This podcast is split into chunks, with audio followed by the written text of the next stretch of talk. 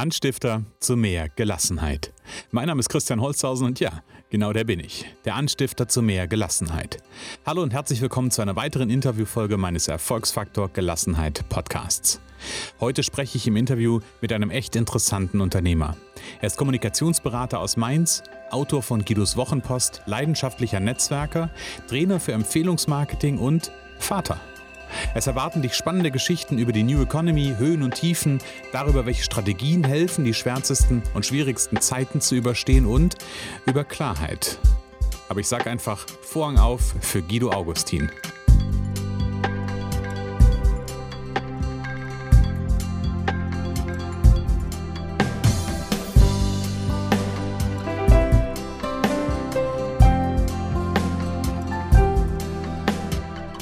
Hallo Guido, herzlich willkommen im Erfolgsfaktor Gelassenheit Podcast.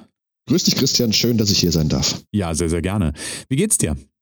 Mir geht's richtig gut. Ich bin Schritt für Schritt dabei, meine Vision umzusetzen und äh, das ist ein sehr schönes Gefühl, wenn man merkt, dass man da vorankommt und äh, ja den Träumen näher kommt, die dann eben keine Träume bleiben, sondern tatsächlich in die Realität rücken. Ja, das hört sich, das hört sich sehr, sehr gut an auf jeden Fall. Lass uns mit dem Interview starten und ich stelle ganz gerne zum Anfang immer eine Frage ähm, und da bekomme ich, wie auf alle Fragen, immer sehr unterschiedliche Antworten. Guido, wie fühlt sich für dich Gelassenheit an? Gelassenheit für mich ist äh, das Gefühl, alles im Griff zu haben nicht im Sinne von Kontrolle, ich bin kein Control-Freak, aber das Gefühl, dass die verschiedenen Lebensbereiche, äh, Beziehung, Familie, Beruf, äh, Geld, Gesundheit, äh, Sport, Fitness, alle so in einem gewissen Gleichgewicht funktionieren. Die können nie ganz im Gleichgewicht sein, weil sie sich teilweise ja auch ausschließen oder mhm. zumindest beeinflussen.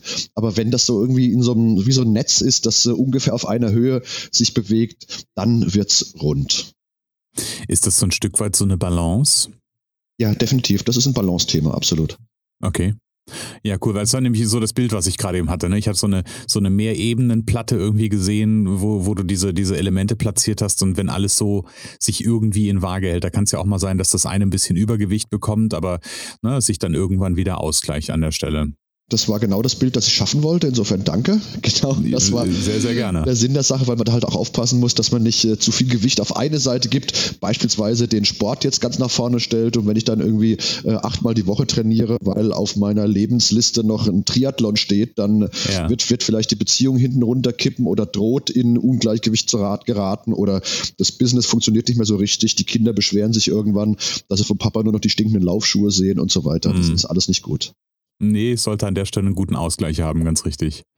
Du hast gerade eben schon zum Einstieg gesagt, irgendwie deine, deine Visionen nehmen Form an. Ähm, bringt mich eigentlich schon zu einem, zu einem schönen Themenblock. Erzähl unseren Zuhörern noch mal ein bisschen davon, wer du bist, was du machst, wo du herkommst und vielleicht auch ein bisschen davon, was deine Vision eigentlich ist. Ja, ähm, Guido Augustin ist der Name. Ich bin Kommunikationsberater, bin im wundervollen Mainz am Rhein zu Hause, was für mich auch ganz wichtig ist, am Rhein zu sein, weil da so ein bisschen mein, ja, mein Lebenswarum, mein Why äh, drin steckt. Äh, meine Lebensaufgabe ist die Klarheit und äh, ich hatte das Thema als ganz kleines Kind, sind wir am, haben wir am Rhein gelebt. Ich wurde geboren, als wir am Rhein gelebt haben. Meine Mutter mhm. war jeden Tag mit mir am Rhein und ich fand das alles ganz toll. Und plötzlich, für mich als kleiner Knirps, zwei, drei Jahre, plötzlich sind wir ins Landesinnere gezogen und mein Rhein war weg. Und darunter mhm. habe ich ganz, ganz äh, arg gelitten. Und äh, weil mir damals einfach nicht klar war, da ist die Klarheit, äh, dass ich später wieder äh, an den Rhein werde ziehen können dass ich, wenn ich will, äh, den Bootsführerschein machen kann, dass ich meinen Lebenstraum auf dem Boot zu leben, äh, mir Schritt für Schritt erarbeiten kann, dass der eben nicht für immer vertrocknet, verschwunden, äh, weggezaubert ist. Ähm, was mache ich heute? Ich berate mittelständische Unternehmen in ihren Kommunikationsthemen. Im Grunde beantworte ich ihnen oder helfe ihnen zu beantworten die wirklich wichtigen Fragen des Lebens. Warum bin ich auf der Welt und was ist meine mhm. Aufgabe? Und dann kommen auch diese Unternehmen dazu, sich klar zu werden, sowohl die Unternehmer, also die handelnden verantwortlichen Personen, als auch die, die Organisationseinheiten, äh, warum sie genau das geworden sind, was sie geworden sind. Und wenn sie das mal begriffen haben, dann werden sie sehr klar und dann können Menschen mit ihnen in Resonanz gehen, dann können Menschen sich mhm. klar entscheiden, super, das ist genau mein Produkt, super, das ist genau mein Dienstleister, das ist genau mein Anbieter für was auch immer und können mhm. dann ganz tolle Geschäfte miteinander machen, weil die Beziehungsebene einfach stimmt. Ja. Ja, ganz spannend. Ne? Das ist ja so diese Frage nach dem eigenen Warum, wozu, nach dem eigenen Why. Das ist ja im, Englischen, ähm, finde ich ja, finde ich auch persönlich eine ganz extrem spannende, ähm, spannende Frage, sich damit auseinanderzusetzen. Jetzt hast du ja so ein bisschen Sprung gemacht vom kleinen äh, Guido, der am Rhein gelebt hat, da weg musste und zu dem heute, also zu dem Kommunikationsberater. Wie, wie bist du da hingekommen? Wie war dein Weg dahin? Äh, ich habe ähm, Publizistik studiert in Mainz. Mhm. Das war auch der Moment, äh, zu dem ich wieder an den Rhein gezogen bin, äh, weil wir eben vorher in Landau in der Pfalz waren. Äh, dass, okay. das so, dass, dass es so bedeutsam für mich äh, war, wusste ich damals noch nicht. Aber aus heutiger Sicht weiß ich, es war kein Zufall, wie überhaupt äh, alle Entscheidungen auf diesem langen Lebensweg. Man hat ja da hunderttausende Millionen vielleicht von Entscheidungen, die man trifft jeden Tag, mhm. die bedingen, wo es weitergeht, in welche Richtung es weitergeht. Und äh, das alles äh, folgt halt dann letztendlich doch einem roten Faden. Und ähm, ich habe dann äh, neben dem Studium begonnen, als freier Journalist zu arbeiten für Tageszeitungen. Zunächst mhm. bei der Rheinpfalz in Landau, das war die Lokalredaktion, wo ich aufgewachsen war. Und dann sehr schnell für die Mainzer Rheinzeitung, die es damals noch gab, relativ junge Zeitung damals in Mainz, die der alteingesessenen Allgemeinen Zeitung damals so richtig äh, Feuer unterm Hintern gemacht hat. War eine unglaublich spannende Zeit, eine Pionierzeit gewissermaßen.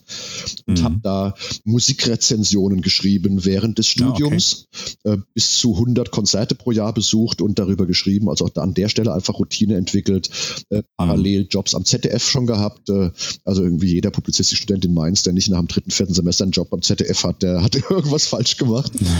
Und ähm, habe das dann letztendlich ausgebaut, äh, das Tageszeitungsgeschäft dann ein bisschen überregionaler betrieben. Und ähm, nach dem Studium bin ich dann erstmal sieben Monate in Nigeria gewesen, so ganz raus. Und als mhm. ich zurückkam, hatte mein bester Freund äh, ein Pressebüro gegründet und sagte, Mensch, wollen wir das nicht zusammen machen? Achtung, jetzt wird's ganz flach. Äh, die Motivation war, wir möchten gerne Computerspiele spielen, aber sie nicht kaufen. Also was machen wir? Dann schreiben wir halt drüber. Das, das Prinzip kannten wir von Konzerten. Ich will auf ein Konzert gehen, äh, will ja. aber nichts dafür bezahlen, dann schreibe ich darüber. Beziehungsweise es ist selbstverständlich, ich muss ja reinkommen, sonst kann ich ja nicht dafür schreiben. Äh, so ja. fing das alles an. Wir haben dann sehr schnell bundesweit für Tageszeitungen gearbeitet. Wir sind zeitlich irgendwo ähm, Ende der 90er Jahre, als die äh, PCs und das Internet langsam in die Haushalte vordrangen, als es wirklich zum Massenphänomen wurde. Wir haben dann ja. sehr schnell bundesweit sieben, acht Zeitungen beliefert, unter anderem die Berliner Zeitung, jede Woche die komplette Computerseite gemacht oder die Inhalte dafür zugeliefert. Und so mhm. kam der Sprung innerhalb des Grunert Jahr Verlags äh, zu Stern Online, heute stern.de, weil der dortige Redaktionsleiter dann in Berlin anrief, sagt, ihr habt eine coole Seite, wer macht die denn? Wir brauchen auch sowas. Und äh, dann haben wir für Stern Online, wie es damals noch hieß, eben den äh, kompletten Computerbereich outgesourced, zugeliefert als Pressebüro. Mhm. Das war, als wir langsam anfingen, auch äh, auf Mitarbeiter zu setzen, zunächst freie Mitarbeiter. Dann kam der Bereich Auto dazu, dann kam der Bereich äh, Mobilkommunikation dazu. Dann gab es einen okay. Managerwechsel, dann sind wir zu AOL gekommen. Das war die Zeit der Boris Becker-Kampagne. Bin ich schon drin oder was? Die Älteren werden sich erinnern. Mhm. Damals haben die unglaublich ja. viel Geld in die Hand genommen, um äh, der Telekom mal so richtig zu zeigen. Ähm, hat nicht so gut geklappt, aber vieles von diesem Geld ist halt auch zu uns geflossen damals. Und äh, wir haben dann sehr schnell eine sehr große Organisation aufgebaut, für unsere Verhältnisse groß. Wir hatten am Ende etwa 20 Mitarbeiter, New Economy, Vollgas, äh, jede Woche drei, mhm. vier Mal in der Lufthansa im Flieger mit äh, Sixt Mietwagen. Die Welt äh, kostete nichts, war alles völlig egal. Und okay. ähm, da waren wir recht groß und stark unterwegs auf solchen journalistischen Projekten bis es dann äh, einen relativ lauten und äh, starken Schlag tat, als nämlich die New Economy zu Ende ging und mhm. diese ganzen journalistischen Etats plötzlich weg waren. Wir hatten betriebswirtschaftlich keine Ahnung von nichts, äh, hatten über 70 Prozent Umsatzanteil bei AOL und den Schwesterunternehmen CompuServe und Netscape und hatten dadurch ein Riesenproblem und haben äh, unternehmerische Fehler gemacht, weil wir es einfach nicht besser wussten. Und mhm. äh, da hat es uns auch ziemlich gerissen. Das war im Grunde dann auch schon wieder äh, von äh, himmelhoch jauchzen zu Tode betrübt, ein relativ abrupter ja. Wechsel. Äh, um vielleicht ja. ganz kurz die Geschichte zu Ende zu erzählen, dann wirst du bestimmt einhaken wollen bei der einen oder anderen Ecke. Ähm, ich habe daraufhin äh, angefangen, mich auf Unternehmenskommunikation zu verlegen, äh, weil da Budgets da waren, weil die Unternehmen dafür Geld ausgegeben haben. Zunächst klassische Pressearbeit, dann PR, Social Media wurde das immer mehr.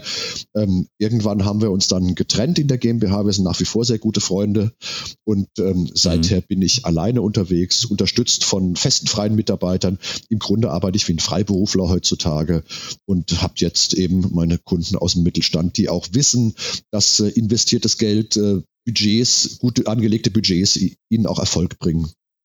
Ja, okay, okay. Ja, ganz spannend. Also äh, den, den Weg finde ich extrem spannend, ne? Wie, wie du so schön sagst, von Himmelhoch jauchzen zum zu Tode betrübt. Ähm, oder wie war das? Der, der Höheflug kommt vor dem Fallen. Ja, Hochmut, irgendwie so ein, ja, so ein Spruch. Hochmut. Hochmut, ach, Hochmut war es, ganz genau, richtig. Ähm, ja, aber es ist schon spannend, äh, so zu, zu sehen, wie man, wie man ja auch so ein Stück weit von so einer Economy dann abhängig ist, ne? Und wie Total. das dann von heute auf morgen auch so, ja, ein Schlag ans Gesicht sein kann, in Anführungsstrichen, ähm, und man da ganz unten wieder ankommt. Aber dadurch hast du natürlich extrem viel Erfahrung ja auch sammeln können, die du heute gut in deinem, in deinem Daily Business anwenden kannst. Du hast gerade gesagt, du arbeitest heute mit Mittelständlern. Mhm. Mit was für Herausforderungen kommen die Mittelständler zu dir zu? Was wollen die genau von dir haben? Ähm, die sind in einer Situation, die sehr unbestimmt ist. Die haben sehr häufig das Gefühl, dass sie irgendwas anders machen müssen, weil es nicht mehr so funktioniert, wie es früher funktioniert hat. Wissen aber nicht genau was. Und dann kommen oft äh, so spezifische Anfragen, die allerdings völlig unspezifisch sind am Ende des Tages. Sowas wie, wir müssten mal wieder Pressearbeit machen. Äh, die Firma ist äh, 48 Jahre alt. Seit acht Jahren bin ich hier Geschäftsführer, habe es meinem Vater übernommen. Es läuft aber nicht mehr so, wie es früher lief. Wir müssen Pressearbeit machen. dann fangen wir an, mhm. uns zu unterhalten unterhalten und äh, merken, dass äh, Pressearbeit so ein Pflasterchen wäre, das äh, das eigentliche Problem nicht löst, sondern äh, wo wir wirklich äh, an die Basis runter müssen, auch da zu erarbeiten. Äh, warum gibt es euch denn eigentlich? Ähm, was kann man denn da machen, um das rauszukriegen? Und ähm, das Spannende ist, wenn wir das mal rausbekommen haben, was die Kunden von einem Unternehmen wirklich haben wollen, und da reden wir nicht mhm. über die Produkt- oder Dienstleistungsebene, sondern das ist äh, auf Basis der, der Prozesse, die oder der, der Lösungen, die sie wirklich für ihre Kunden anbieten, die sie oder die sie schaffen, mhm. was sie wirklich bewirken, so ist es richtig, was sie wirklich bewirken, mhm. Wenn wir das mal klar freigelegt haben, das ist ja immer schon da, das ist wie so ein Bildhauer. Ähm, wenn wir mhm. das freigelegt haben, dann ist die Erfolgskommunikation total einfach, weil dann, äh, dann ist es wie bei der Achterbahn, einmal auf den Berg hoch am Anfang, ähm, dann rollt das Ding. Also meine Kunden sind ganz oft in so einer Situation, wo sie merken, hey, wir sind so und so viele Jahre alt, äh, 15, 100, 150. Früher ging mhm. das immer so mehr oder weniger von alleine oder mit den bewährten Mitteln. Der Papa hat es so gemacht, der Vorgänger hat es so gemacht, ähm, aber plötzlich funktioniert es nicht mehr, weil sie, ja. weil die Menschen sich selbst verändert haben, die Entscheider, meine Ansprechpartner, weil ihre Kunden sich verändert haben, oft auch Generationswechsel und ähm, Riesenthema natürlich auch Digitalisierung, weil die Welt um mhm. uns herum sich teilweise dramatisch verändert und das Ganze in einer Riesengeschwindigkeit und äh, mhm. dadurch einfach große Verunsicherung entsteht. Ähm, wir müssen was tun, es geht so nicht weiter, ähm, so komme ich nicht mehr ins Rentenalter, um es mal ganz brutal zu sagen. Ähm, aber mhm. was ist das nur? Und da komme ich rein und da gucken wir dann in aller Ruhe, äh, wo wir am besten ansetzen können. Okay, und so ein Stück weit höre ich ja dann auch den, das Tempo rausnehmen, den Druck rausnehmen so ein bisschen zu entschleunigen an der Stelle. Ja, beziehungsweise das ist wie so eine, wie so eine Zentrifuge. Ähm, mhm. je, mehr, je weiter du in die Mitte, oder ein Orkan eigentlich, je weiter du in die Mitte kommst, desto, desto geringer mhm. ist die Geschwindigkeit. Also wenn du ganz außen sitzt, dann rast das Ding mit einer Affengeschwindigkeit und du kriegst überhaupt nichts mehr mit. Aber wenn du es schaffst, nach ja. innen zu kommen, da wird es dann ein bisschen ruhiger. Und da sind auch die entscheidenden, äh, die entscheidenden Hebel. Da kannst du auch die entscheidenden äh, Fragestellungen finden und die entscheidenden Antworten darauf geben, die dann alles andere bedingen. Mhm. Ich sage zum Beispiel meinen Kunden auch, sie brauchen vor der Digitalisierung überhaupt keine Angst zu haben. Die Digitalisierung ist ein Tool, ziemlich großes Tool zugegebenermaßen, die ganz viel umkrempelt. Aber wenn sie im Kern verstanden haben, wozu sie da sind, dann können sie sich auf dieser Basis sehr innovativ weiterentwickeln. Haben wir Zeit für ein kleines Beispiel? Mhm. Aber natürlich. Äh, nimm die Eisenbahngesellschaften des 19. Jahrhunderts in den USA. Das ist, ich finde, ein schönes Beispiel, da wird es sehr schön deutlich. Die dachten ja, unser ja. Job ist es, wir bauen Eisenbahnlinien quer durchs Land und lassen darauf Züge fahren. Tatsächlich, hinterher ist man immer schlauer, Jahrhunderte später. Heute sagen wir aus unserer Methodensicht, eure Aufgabe war es, Menschen von A nach B zu bringen, und zwar schnell, sicher, mhm. zuverlässig. Mhm. Wenn die das erkannt hätten, dann hätten sie Neuentwicklungen mitgetragen, weil irgendwann, Anfang des 20. Jahrhunderts, kamen Flugzeuge auf die Welt und wurden Flugzeuge ja. zu Transportmitteln für Menschen und brachten Menschen auch schnell, sicher, komfortabel, vielleicht noch schneller von A nach B und noch einfacher für viele Menschen. Und wenn diese mhm. Bahnlinien das also verstanden hätten, hätten sich zumindest anschauen müssen, ob so ein Flugzeug für sie vielleicht auch eine gute Idee wäre, weil die Menschen wollen ja von A ja. nach B. Richtig, keine einzige genau. dieser Bahnlinien aus dieser Zeit ist zur Fluglinie geworden und keine einzige dieser Bahnlinien mhm. existiert noch. Die sind alle weg. Ja. Heißt, wenn du weißt, warum du da bist, und das schönste Beispiel, viel zu oft zitiert, aber immer wieder gut, ist Apple, dann kannst du halt auch ja. alle möglichen anderen Produkte entwickeln, alle möglichen anderen Dienstleistungen und Services, die mit deinem Ursprungsanfangsgedanken eigentlich nichts zu tun haben, aber die deine Aufgabe erfüllen. Als Richtig. Apple irgendwann mit einer Beatles Special Edition kam, zum ersten Mal alle Songs in einem Paket auf iTunes, was hat das mit einer Computerfirma zu tun? Auf der, auf der, einen Seite auf der, auf der Sachebene gar nichts, aber der Markenkern von Apple, warum es die gab, Think Different, jeden Tag den Status quo ja. herausfordern, Dinge anders machen, das hat es perfekt ja. erfüllt und deswegen war es auch erfolgreich. Ja, ja, sehr, sehr, sehr cooler Bogen an der Stelle. Nur weil mir das gerade durch den Kopf gegangen ist, siehst du die, die Digitalisierung und die Veränderung, die wir da haben, siehst du das als Chance? Ja, auf, jeden Fall, klar. Es ist zum einen ähm, eine Riesenchance, zum anderen natürlich auch eine, für viele ein Fiasko, wenn sie die Chance nicht erkennen oder andere die Chance schneller und besser erkennen. Äh, wir erleben mhm. ja so unglaubliche Umwälzungen in ganz vielen Bereichen. Ähm, ich glaube, von den meisten haben wir noch gar nicht so die richtig große Ahnung. Ich sage nur deutsche Automobilindustrie. Ähm, ja. Da erwarte ich wirklich ganz heftige Einschläge in nächster Zeit, weil einfach äh, sich das ganze Mobilitätsthema völlig verändert wird und dann von einer ganz anderen Seite plötzlich äh, Wettbewerber auftauchen. Äh, andererseits mhm. ist es auch eine Riesenchance, im Grunde ist das so ein bisschen da wieder äh, letztendlich der Grundgedanke auch von Apple. Wenn du guckst, äh, Steve Jobs und Steve Wozniak, die beiden Gründer, das waren ja Revoluzzer. Das, das waren ja. ja totale 68er, irgendwie langhaarige Kiffer und sonst was, äh, ganz krass unterwegs. ähm, und die haben ja gesagt, hey, der Computer ist nicht deswegen cool, weil er schnell rechnet oder äh, weil er irgendwie äh, Menschen befähigt, irgendwelche Sachen zu malen, sondern weil er Menschen befähigt, sich mit den Großen anzulegen. Der Kleine kann sich plötzlich mit dem Großen anlegen, also in dem Fall vielleicht ein Einzelunternehmer mit einem Konzern, weil er ja. plötzlich ein Tool in der Hand hat, ein Werkzeug, mit dem er skalieren kann. Und äh, die ganze mhm. Digitalisierung ist ja im Grunde das gleiche Prinzip, aber dann halt noch ein paar Stufen größer. Ja. Da gibt es diesen, diesen lächerlichen kleinen jo äh, Shop, wie heißt der? Äh, Grenzgänger. Schon mal gehört? Mm, ja, habe ich schon mal so, gehört. Dann hast du junge Freunde oder Kinder.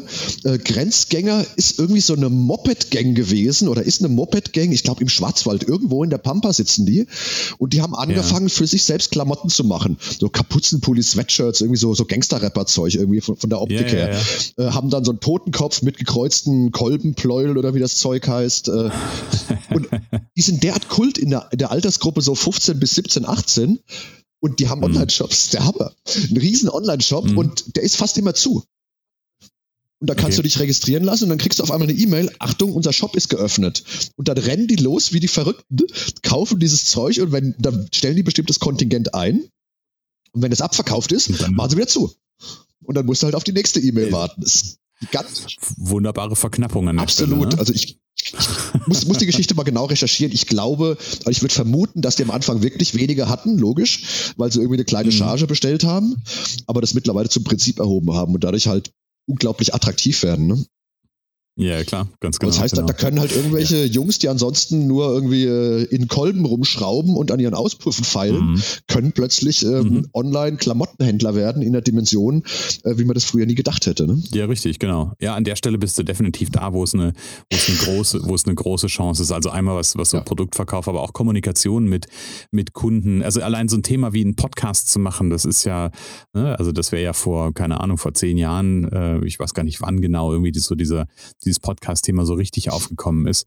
Aber vor zehn Jahren hatte da ja noch keiner, keiner wirklichen Gedanken dran an der Stelle. Ja, klar, ähm, sagst du, ich schreibe ja auch Guidos Wochenpost seit über zwei Jahren. Jede Woche gibt es eine Geschichte, immer sonntags um 8 Uhr, das lesen über 1000 Menschen oder empfangen mhm. es zumindest, lesen nicht immer alle, muss mhm. man ehrlich sein. Ähm, da erreiche ich Menschen, das hätte ich vorher auch nie für möglich gehalten. Also in der Reichweite, auch der Qualität, wer das alles für, was das alles für Leute sind. Ich kriege ja ganz mhm. viel Feedback auch, ähm, wie die unterwegs sind, was es für die auch bedeutet, diese Geschichten zu kriegen. Das ist völlig irre. Ich unterschätze ja. es immer noch selbst manchmal und bin dann überrascht, was da für Rückmeldungen kommen. Ne? Ja. Ja, man, man, man trifft dann ne, irgendeinen, irgendeinen Zeitgeist oder beziehungsweise bei dem, bei dem Einzelnen gerade irgendein Thema, wo er in Resonanz geht. Ähm, und dann ist natürlich, naja, dann, dann bewegt man dann an der Stelle natürlich auch was. Genau. Und an der Stelle natürlich auch wichtiger Hinweis, was ich auch meinen Kunden auch in der Kommunikation immer sage. Wir wollen Menschen bewegen. Wir wollen ja auch emotional persönlich werden. Deswegen habe ich auch gleich meine Geschichte vom Rhein erzählt, mhm. damit die Zuhörer sich sofort entscheiden können, den mag ich oder den mag ich nicht. Und beides ist ja gut. Wenn sie mich nicht mhm. mögen, dann sollen sie abschalten, das nächste Mal unbedingt wieder einschalten, weil dann vielleicht ein anderer Gast da ist, der ihnen besser liegt. Ähm, ja, ja, nicht auf immer weg. Ähm, und äh, dann können wir hier in die, in die Resonanz gehen und dann passt das. Und genau das klappt ja auch äh, mit den Unternehmen und ich sage, wenn ihr Menschen bewegen wollt, dann müsst ihr auch in Kauf nehmen, dass ihr Menschen teilweise auch negativ bewegt. Heißt, äh, Richtig. du haust ein Newsletter raus an irgendwie 100.000 Adressen, die du vielleicht gekauft hast, dann kriegst du zehn bitterböse Beschwerden. Äh, wenn das der falsche Vorstand auf den Tisch kriegt, dann war's das mit der Maßnahme.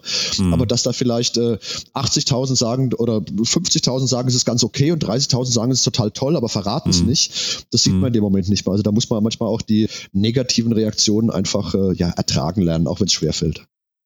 Ja, und es ist ein, es ist ein Lernprozess an der Stelle, ne? Natürlich. Dafür genau. gibt es ja Berater. Genau, richtig. Äh, zu dem Thema, nur um das so ein bisschen rund zu machen, du hast gerade schon von, von der Guidos, Guidos Wochenpost gesprochen. Mhm. Ähm, wo finden dich denn unsere Zuhörer im Netz? Vielleicht kannst du das nochmal mitgeben, dann kann ich das später auch gerne nochmal in die Shownotes packen zu dieser Folge. Aber wo finden die dich im Netz? Gerne, also ich bin auf meiner eigenen Webseite unter guidoaugustin.com zu finden. Da kann man auch äh, Guidos Wochenpost abonnieren, kostenlos, aber ganz sicher nicht umsonst, wenn man sich dafür interessiert. Äh, da geht es um Geschichten, äh, spektakulär erfolgreiches Leben für sich, äh, seine Familie, sein Unternehmen, äh, Weisheiten oder was ich dafür halte, äh, konkrete Maßnahmen etc. Also ein bisschen bunt gemischt. Mhm. Ähm, ich bin natürlich auch auf sozialen Netzwerken unterwegs. Mein Lieblingsnetzwerk nach wie vor ist Facebook, wo ich viel unterwegs bin, bisschen auf Xing, ein kleines bisschen auf äh, Twitter, aber im Wesentlichen über Facebook zu haben. Okay. Ja, und nur ganz kurz zu Guidos Wochenpost. Eine der ersten Wochenposten, nein, eine, eine der ersten Wochenpost-Ausgaben, so rum, ja. ähm, die, ich, die ich ganz bewusst gelesen habe, das, hat, das beeinflusst mich bis heute.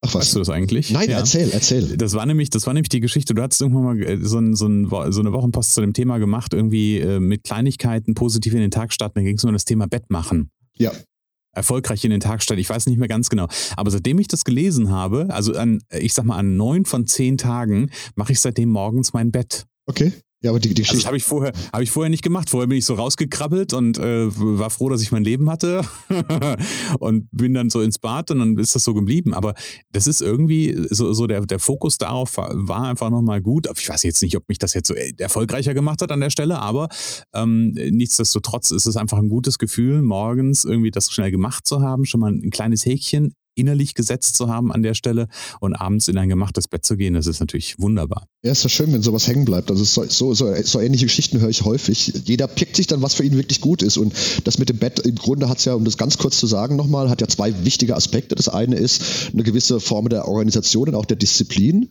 Morgenritual, so der erste Schritt des Morgenrituals. Ich mache das jeden Morgen. Mhm. Damit diszipliniere ich mich auch, weil dann bin ich professionell, dann werde ich besser. Und das andere ist natürlich das erste Erfolgserlebnis des Tages. So ein gemachtes gemachtes genau. Bett ist nicht allzu schwer herzustellen. Das kriegt jeder hin. Das dauert auch nicht lange. Das kostet nichts. Man muss nicht gekämmt sein. Aber ich sage super, ach, jetzt habe ich ein schönes Bett gemacht. Ich habe einen ersten Erfolg erzielt an dem Tag und dann können die weiteren im Tag kommen und das dahinter. Genau. Ja, genau, ja. richtig. Also der, den fand ich sehr, sehr gut. Guido, wenn du so ein bisschen deine Laufbahn mal so Revue passieren lässt, hast uns ja jetzt, jetzt viel davon erzählt, von, ja. von Studium über ähm, diese über die Geschichte, musste ich gerade sehr drüber schmunzeln, ähm, mit dem, mit dem äh, Computerspiele, über Computerspiele schreiben, mhm. um sie spielen zu können. Das konnte ich, kann ich gut nachvollziehen. Das hätte ich damals auch gerne gemacht, aber ich war schreiberisch nicht so, ähm, nicht so bewandert. Äh, Computerspiele habe ich auch gern gespielt, aber das ist ein anderes Thema. Aber wenn du so deine Laufbahn mal so zurückblickst, was war so so in der Retrospektive die größte Herausforderung, die du zu bewältigen hattest?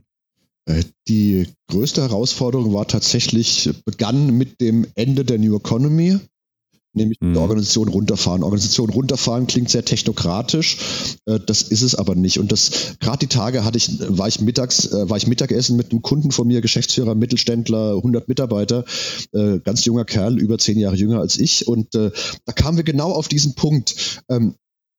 Niemand, der nicht selbst als Unternehmer unterwegs war, und zwar nicht nur selbstständig freiberuflich, sondern Unternehmer mit Personalverantwortung, mhm.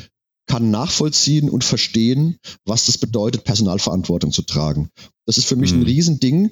Das war schon vorher, als der, als einer der ersten möglichen Mitarbeiter, er wurde es später nicht, aber aus anderen Gründen, ähm, sich vorgestellt hat. Und ich habe den gefragt, der saß im Garten, war alles ganz gemütlich, alles sehr freundschaftlich. Und ich habe ihn gefragt, ich wusste nicht, wie führt man so ein Vorstellungsgespräch? Keine Ahnung von nichts. Da dachte ich, komm jetzt, ja. jetzt fragst du doch mal, was er verdienen will. Das ist bestimmt wichtig. Ja. Also, was hast du dir denn vorgestellt? Was willst du denn verdienen? Und dann sagt, erzählt er mir, dass seine Freundin im sechsten oder siebten Monat schwanger sei und dass er deswegen mhm. einen bestimmten Betrag braucht gebraucht, um äh, das Leben seiner Familie zu finanzieren.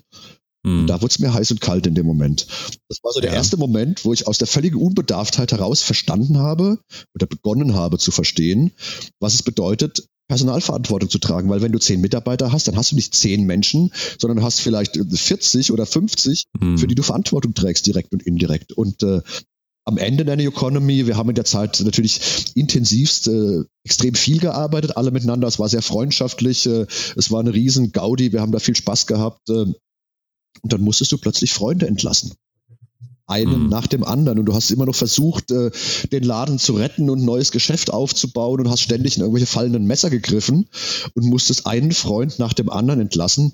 Das war eine ganz schreckliche Zeit. Äh, die mich auch emotional extrem belastet hat, äh, mhm. wo ich dann heilfroh war, dass ich äh, damals so ein Modell hatte, Firma war zehn Kilometer weg, dazwischen war mein Rennrad und zu Hause gab es keinen Computer, äh, wo ich dann manchmal okay. 30, 40 Kilometer heimgefahren bin, also alles nur nicht den direkten Weg, um den Kopf wieder frei zu strampeln, um das einfach rauszutreten, mhm. äh, was einem da am Tag äh, belastet hat.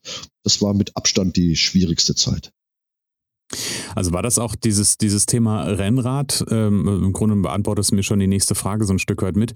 Ähm, war das so für dich so ein Ventil? War das für dich so das, ja, ich sag mal, die Lösung, wie du wieder zu dir gefunden hast? Es war zumindest eine Möglichkeit, äh, quasi Dampf abzulassen, also wirklich das äh, Hoftor, mhm. das war dann auch ein schweres Eisentor, äh, zuzuwerfen mit einem lauten Geräusch und loszutreten und da den Kopf klar zu kriegen, einerseits um nachdenken zu können, auch um Ideen zu haben, äh, andererseits um das wirklich äh, des, den Stress abzubauen in dem Moment, ganz klar. Mhm. Mhm. Gab es da noch was neben diesem, äh, neben diesen in die Pedale treten, was, was dich, was, was dazu beigetragen hat, dass du diese, diese Zeit, die ja, also A, muss man immer, immer anerkennen, zum Glück, wir haben das alles überstanden. Wir mhm. sitzen ja heute hier zusammen. Ja. Ähm, das heißt, es hat uns nicht fertig oder dich an der Stelle nicht, nicht kaputt gemacht. Ähm, das heißt, da muss es ja noch irgendwie Strategien einfach gegeben haben, wie du, wie du einfach gut für dich gesorgt hast. Gab es da über dieses, über dieses Radfahrthema hinaus noch was? Äh, ja, über die Zeit natürlich relativ viel. Meine, das war jetzt ein, dann durch doch ein Zeitraum von mehreren Jahren, äh, bis äh, mhm. ich mich wieder als, als erfolgreich bezeichnen konnte. Also im Sinne von gut über der Wasserlinie und keine Existenzängste mehr und all diese Dinge. Ähm, mhm. Da kommt sicher Freunde, ist ein Riesenthema. Ich habe zwar nicht viele Freunde, aber wenn, dann sehr gute, mit denen ich mich mhm. auch austauschen kann. Da kommen Berater dazu, wo man dann auch mal eine, eine völlig fremd, fremde Sichtweise bekommt, eine andere Meinung, denen man was sagen kann, die einem dann auch eine entsprechende Antwort geben, was ich in der Zeit oder vor der Krise nicht hatte. Das habe ich mir später aufgebaut, so ein, hm. so, so, ein Trainerteam gewissermaßen für die verschiedenen Lebensbereiche.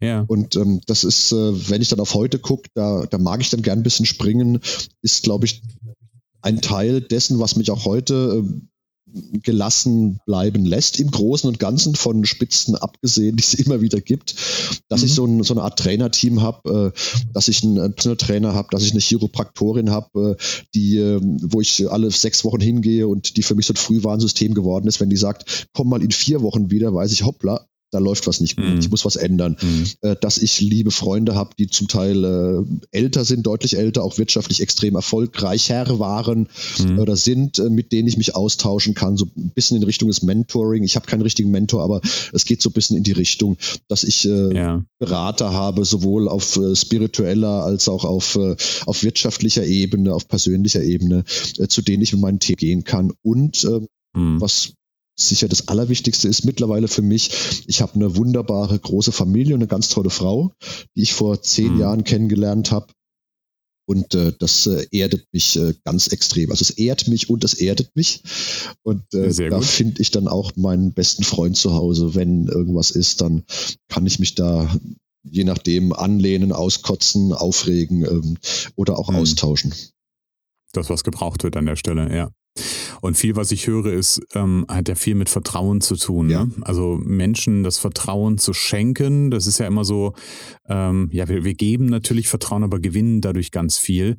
Äh, und ich glaube, das, das ist jetzt so, finde ich, ganz spannenden Bogen. Ähm, auf der einen Seite so dieses, dieses Körperliche, was du sagst, irgendwie um den, den Akutstress abzubauen, das ist schon mal was, was ich an einer anderen Stelle gehört habe, um wieder in den Körper zu kommen, also aus dem, aus dem Kopf auch ein Stück weit rauszukommen. Mhm. Und auf der anderen Seite so dieses Thema wirklich vertraute, ein vertrautes Umfeld zu haben, das ist so ähm, für mich aus den, aus den Interviews, die ich bislang geführt habe, eigentlich immer wieder so ein, so ein zentrales Element. Mhm. Ne? Also was, was wirklich immer und immer wieder auftaucht, wo Leute sagen, dadurch, dass ich Familie hatte, dadurch, dass ich die Freunde hatte, dadurch, dass ich, wie du jetzt sagst, auch, ein, auch ein, in Anführungsstrichen ein Beraterteam ähm, hatte, den ich mich öffnen kann, dadurch, ja, konnte ich diese, diese Zeit einfach gut meistern, gut überstehen. Ja, und es ist, ist auch, weil jetzt, jetzt kommt so ein ganz äh, schwerer Begriff, äh, das hat auch was mit Heimat zu tun, und zwar in den verschiedenen Dimensionen.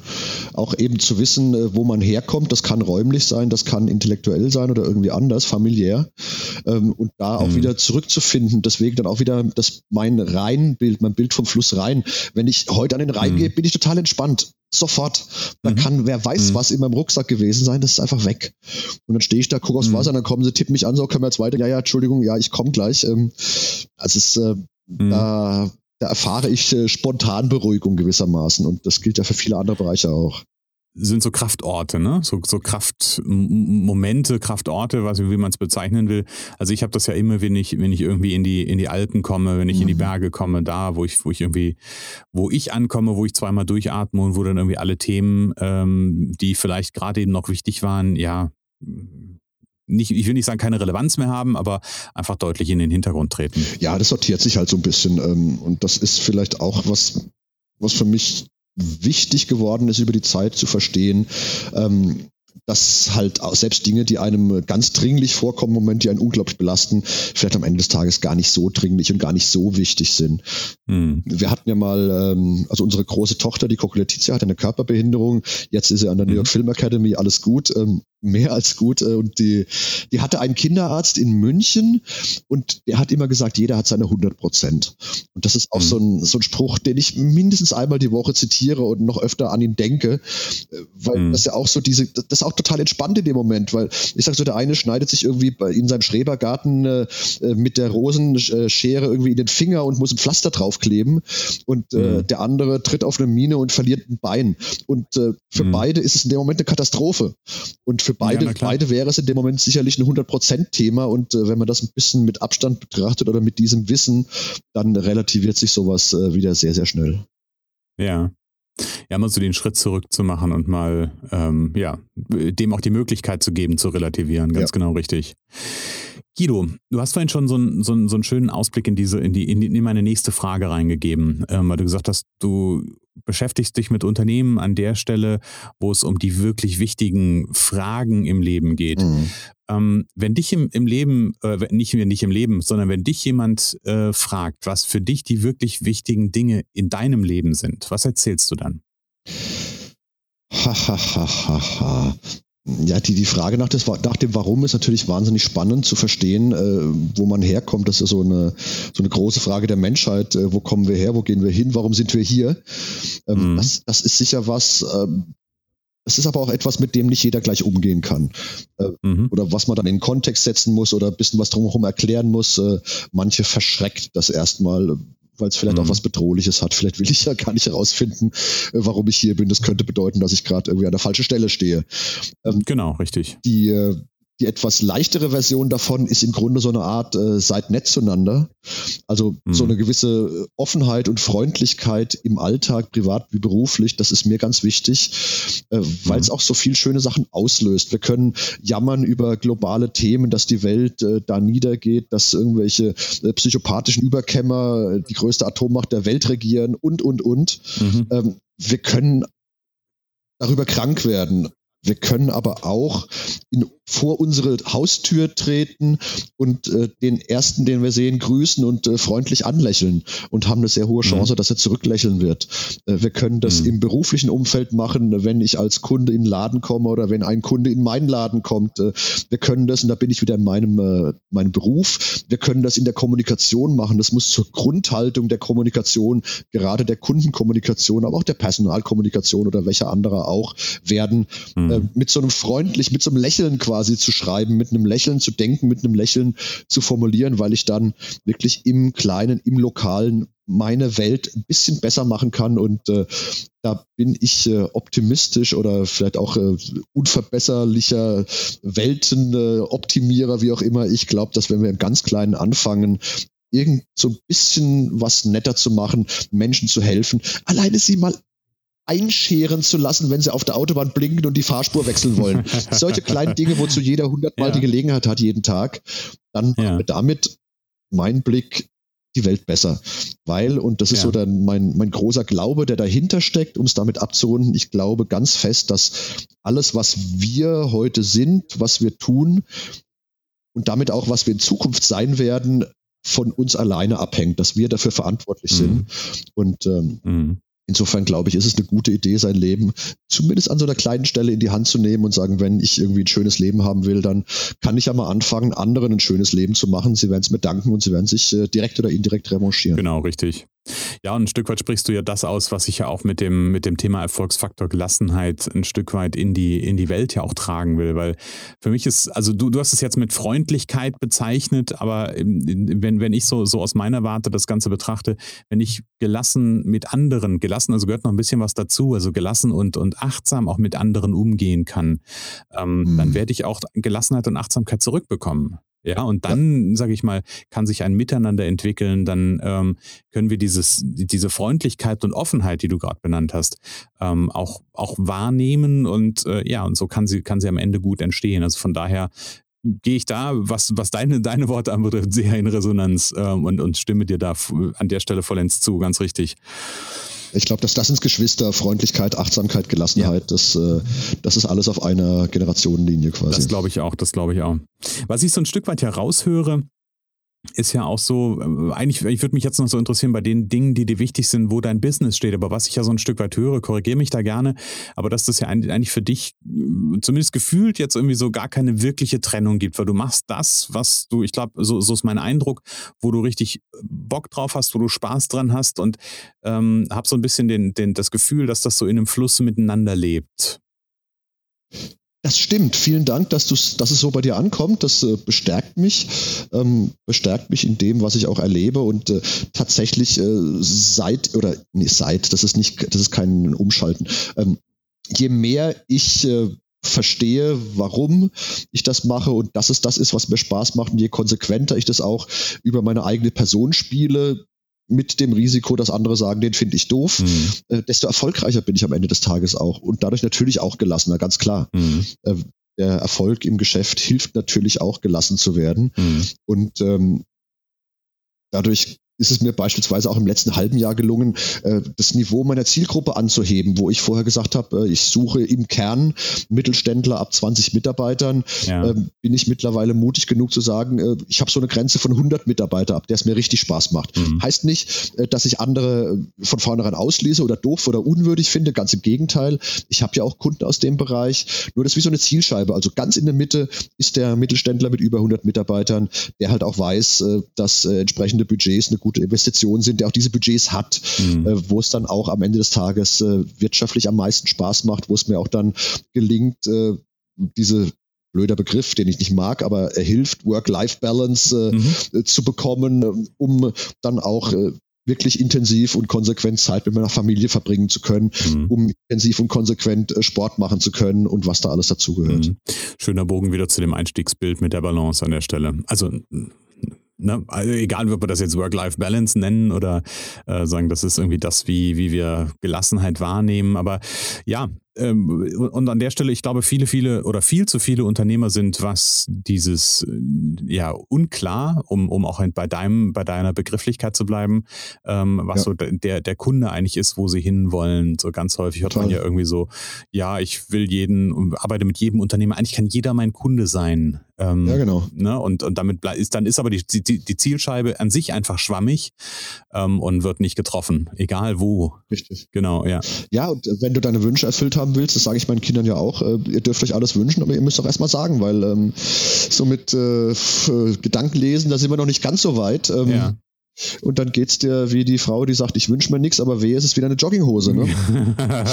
ja, ganz richtig. Äh, das, das kann dann furchtbar in die Hose gehen. Ja? Obwohl ich gerade vor ein paar Tagen einen, äh, einen Beitrag gesehen habe, irgendwie so eine, so eine Doku gesehen, haben zu dem Thema, zu, gesehen habe zu dem Thema der sechste Sinn.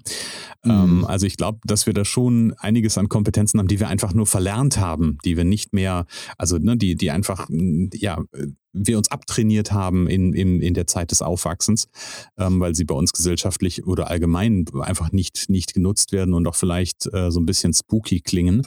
Aber ich glaube, dass wir mhm. da ganz, ganz viel in uns tragen, was einfach nur nicht zum Tragen kommt aktuell. Und vielleicht kommen wir dann ja irgendwann mal wieder dahin, dass wir da auch ähm, so ein Stück weit in Anführungsstrichen Gedanken lesen können. Ich bin sehr gespannt darauf. Bin ich hundertprozentig bei dir.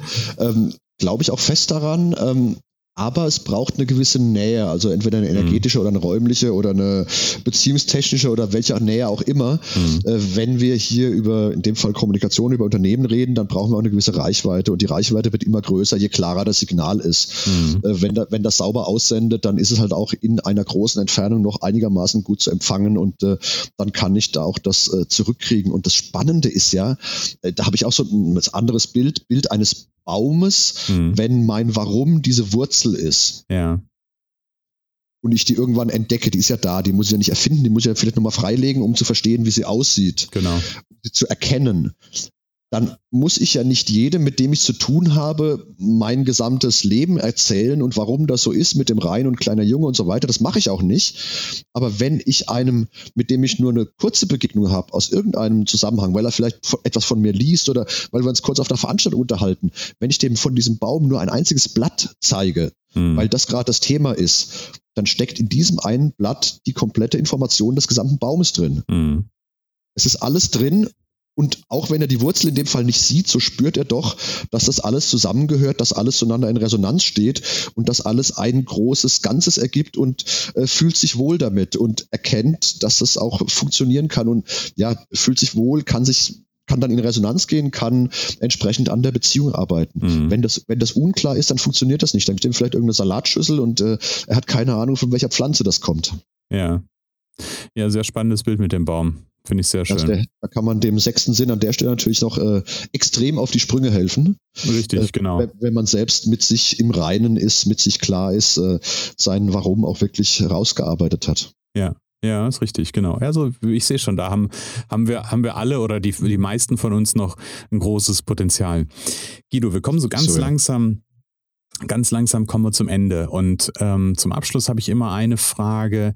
Also du hast uns gerade so im, im, Verlauf schon so ein bisschen erzählt, was so, so deine Strategien im Grunde genommen damals ja auch waren, über diese schwierigere Zeit drüber hinwegzukommen. Wenn du den Zuhörern eine Sache, also du kennst ja dieses, dieses Spiel, ne? wenn du nur, nur eine Sache mit auf die Insel nehmen dürftest, wenn du unseren mhm. Zuhörern nur eine Sache mit auf den Weg geben dürftest, wie Gelassenheit für dich funktioniert, wie du es schaffst, quasi wieder zu dir zu kommen, was wäre diese eine Sache?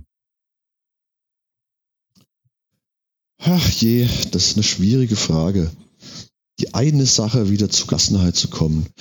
Ähm, das, ich glaube, das hat was mit dem zu tun, was du vorhin Kraftort bezeichnet hast, äh, was für mich äh, vielleicht der Rhein ist oder ersatzweise mein Baumhaus oder mhm. Äh, vielleicht eine Fahrradtour oder Fernseh gucken, für jemand anderen vielleicht auch eine Flasche Bier, ich weiß es nicht. Mhm. Das muss jeder selbst finden, was es für ihn ist, aber so etwas zu haben, wo man weiß, da kann ich mich immer drauf zurückziehen ähm, da finde ich wieder zu mir selbst, da kriege ich wieder so ein bisschen, bisschen Distanz einfach von den Dingen und kann sie dann auch neu bewerten und neu einordnen. Es gibt ja diesen klassischen Konfuzius, den ich äh, jahrzehntelang nicht verstanden habe. Wenn du es eilig hast, geh langsam. Mhm. Ich sag, ah, wie, wie, soll das jetzt gehen? Ich hab's eilig, ich red keinen Scheiß. Ich will vorankommen, so komme ich ja überhaupt nicht zum Ziel. Mhm. Ähm, aber die, die Botschaft ist ja wirklich, äh, sich mal zu besinnen und äh, vielleicht auch einen Plan zu machen, äh, vielleicht aufzuräumen, also Tasklisten zum Beispiel aufzuräumen oder mhm. so kleine Sachen, wenn ich in mein Büro komme, mein Schreibtisch quillt über und ich weiß überhaupt nicht, wo ich anfangen soll, weil ständig mhm. neue Tasks auf mich einprasseln. Das erste, was ich mache, ist erstmal alle Systeme abschalten und jetzt räume ich erstmal auf. Und am Ende habe ich dann vielleicht zwei, drei Haufen auf dem Schreibtisch oder in der Schublade, seien sie virtuell, seien sie reell mhm. und kann dann neu sortiert das Stück für Stück abarbeiten, weil wenn ich blockiere, kriege ich ja gar nichts hin. Richtig, richtig.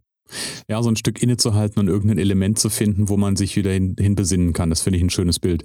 Ja. Ähm, und nur ganz kurz zu deinem, äh, zu dem Spruch, wenn du es eilig hast, geh langsam. Ich bin an der Stelle ganz pragmatisch. Ich habe schon ganz viele Momente erlebt, erst letzte Woche wieder.